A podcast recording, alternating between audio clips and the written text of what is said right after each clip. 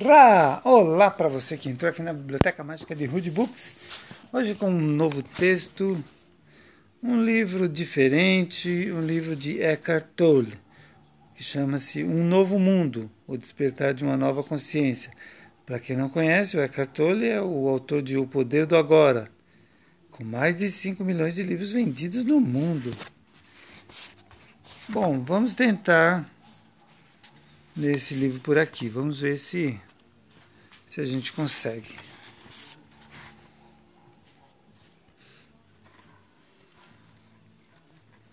Terra, 114 milhões de anos atrás. O texto chama-se O Desabrochar da Consciência Humana. É o, é o capítulo 1. Evocação. Terra, 114 milhões de anos atrás. De manhã, logo após o nascer do Sol, a primeira flor que aparece no planeta abre-se para receber os raios solares. Antes desse formidável acontecimento, que representa uma transformação evolucionária na vida das plantas, o globo já estava, já estivera coberto de vegetação por milhares de anos, milhões de anos.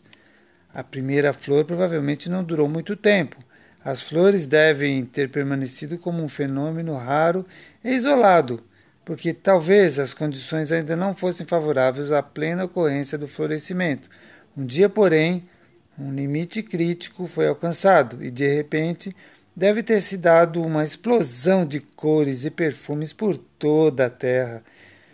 Isso é o que uma consciência observadora teria visto se estivesse presente. Muito tempo depois, esses seres delicados e fragrantes que chamamos de flores viriam a desempenhar papel essencial na evolução da consciência e de outras espécies. Cada vez mais, os seres humanos seriam atraídos e se sentiriam fascinados por eles. É provável que as flores tenham sido a primeira coisa que a consciência da espécie humana começou a valorizar enquanto se desenvolvia, mesmo que elas não estivessem um propósito utilitário imediato, isto é, que não estivessem vinculadas a alguma maneira de sobrevivência. No decorrer dos tempos, as flores foram a fonte de inspiração de incontáveis artistas, poetas, místicos. Jesus pode nos pede-nos que as contemplemos e que aprendamos com elas sobre como viver.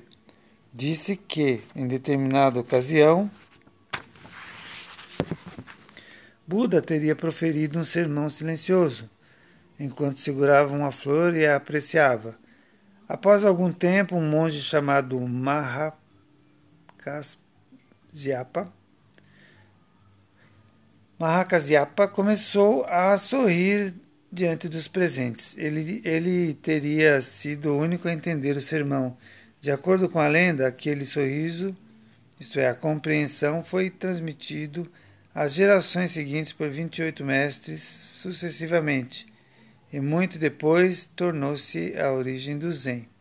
Contemplar a beleza de uma flor poderia despertar os seres humanos, ainda que por um breve momento, para a beleza que constitui uma parte essencial do seu próprio ser mais profundo. Sua verdadeira natureza. O início do reconhecimento da beleza foi um dos acontecimentos mais significativos na evolução da consciência da nossa espécie. Os sentimentos de alegria e amor estão ligados de modo intrínseco a isso. Sem percebermos, inteiramente, as flores tornaram-se uma expressão em termos de forma daquilo que é mais elevado, mais sagrado e, em última análise, informe dentro de nós. Mais efêmeras e mais etéreas e mais delicadas do que as plantas das quais se originam, elas são como mensageiras de outra esfera, uma espécie de ponte entre o mundo das formas materiais e o informe. Elas não só exalam um perfume suave e agradável aos seres humanos, como emanam a fragrância da esfera espiritual. Se usássemos a palavra iluminação, num sentido mais amplo do que convencionalmente aceito, poderíamos considerá-la considerá-las a iluminação das plantas. Toda forma de vida em qualquer reino estudado pelas ciências naturais, mineral, vegetal, animal e humano, pode passar pelo processo de eliminação. Porém, é raro isso acontecer, uma vez que significa mais do que um avanço, pressupõe uma descontinuidade no seu desenvolvimento. Um salto para um patamar inteiramente diferente do ser, mais importante, uma diminuição da materialidade, o que poderia ser mais pesado e mais impenetrável do que uma rocha. A mais densa de todas as formas? Ainda assim, algumas rochas passam por uma mudança em sua estrutura molecular, convertendo-se em cristais, tornando-se transparentes à luz. Há carbonos que, sob uma pressão e um aquecimento extraordinário, viram diamantes, enquanto determinados minerais pesados se transformam em outras pedras preciosas. Quase todos os répteis, as mais terrenas de todas as criaturas, permaneceram imutáveis por milhões de anos. Alguns deles, contudo, desenvolveram penas e asas e se transformaram em aves, desafiando assim a força da gravidade que os dominam por tanto tempo. Não é que eles tenham apenas passado a rastejar e a caminhar melhor. Esses animais transcenderam completamente a capacidade de realizar esses dois tipos de movimento. Nesses tempos, desde tempos imemoriais, as flores, os cristais, as pedras preciosas e as aves têm um significado especial para o espírito humano.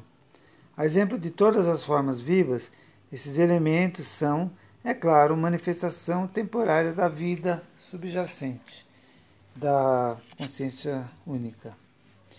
Seu significado especial e a razão pela qual despertam tamanha fascinação nos seres humanos, que possuem um grande sentimento de afinidade em relação a eles, podem ser atribuídos à sua propriedade etérea. Como existe certo grau de presença, isto é, de atenção silenciosa e permanente nas percepções humanas, nossa espécie tem dificuldade de sentir a essência vital divina, a consciência ou o espírito imutável, que há em todas as criaturas, em todas as formas de vida, reconhecendo-a como compatível com nossa própria essência. Por isso somos capazes de amá-la como a nós mesmos.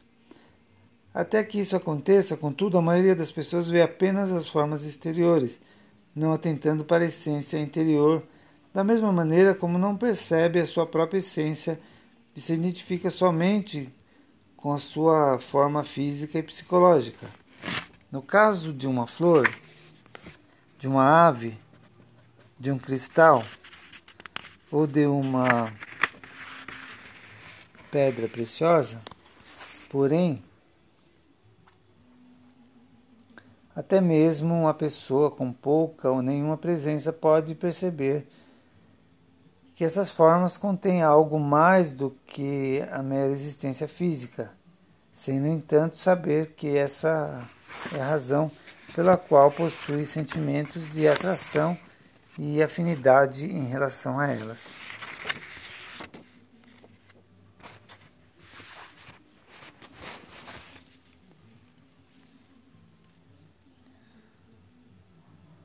Por causa de sua natureza etérea, a forma obscurece o espírito que habita até que ele atinja um grau inferior em comparação ao que ocorre com outras criaturas. A exceção a isso são todas as formas de vida recém-nascidas. Bebês humanos, filhotes de cães, gatos, cordeiros, etc. Esses seres são frágeis, delicados, ainda não firmemente estabelecidos na, na materialidade uma inocência, uma doçura, uma beleza que, que não são deste mundo brilham por meio deles. E é por isso que encantam até mesmo pessoas de pouca sensibilidade. Desse modo, quando estamos atentos, contemplamos uma flor, uma ave ou um cristal sem nomeá-los mentalmente, eles se transformam numa janela para o que não tem forma surge uma abertura interna, ainda que quase imperceptível, para o domínio espiritual. É por isso que, desde os tempos imemoriais, essas três formas de vida iluminadas desempenham um papel tão importante na evolução da consciência humana. Também é por essa razão que, por exemplo, a joia da flor do lótus é um símbolo fundamental do budismo, enquanto uma ave branca, a pomba, representa o Espírito Santo no cristianismo. Eles vêm preparando o terreno para uma mudança mais profunda na consciência planetária, que está destinada a acontecer com nossa espécie. Esse é o despertar espiritual que estamos a, começando a testemunhar agora. Por aqui terminamos essa, a leitura dessa parte desse livro e continuaremos numa próxima leitura, ok? Eu quero me comprometer aqui com vocês a ler até onde for possível esse livro do Eckhart Tolle. Eu já o tenho faz um tempo e queria lê-lo e queria um bom motivo para lê-lo. Um bom motivo para lê-lo é se eu tiver pessoas que gostam de escutar e possam escutá-lo e aí leremos então juntos. Que tal? Se quer escutar mais? Comenta aí. Um abraço. Ou, ou comenta lá no Facebook. Tá ok? E vamos conversando. Isso aqui pode ser interativo. Você não precisa só escutar. Nós podemos trocar umas ideias também. Talvez sobre algum livro que você gostaria que fosse lido, para você escutar um pouquinho no carro por dia. Que tal? Dá uma sugestão. Vamos conversando. Um abraço a todos e não faça bagunça. Até mais. Tchau.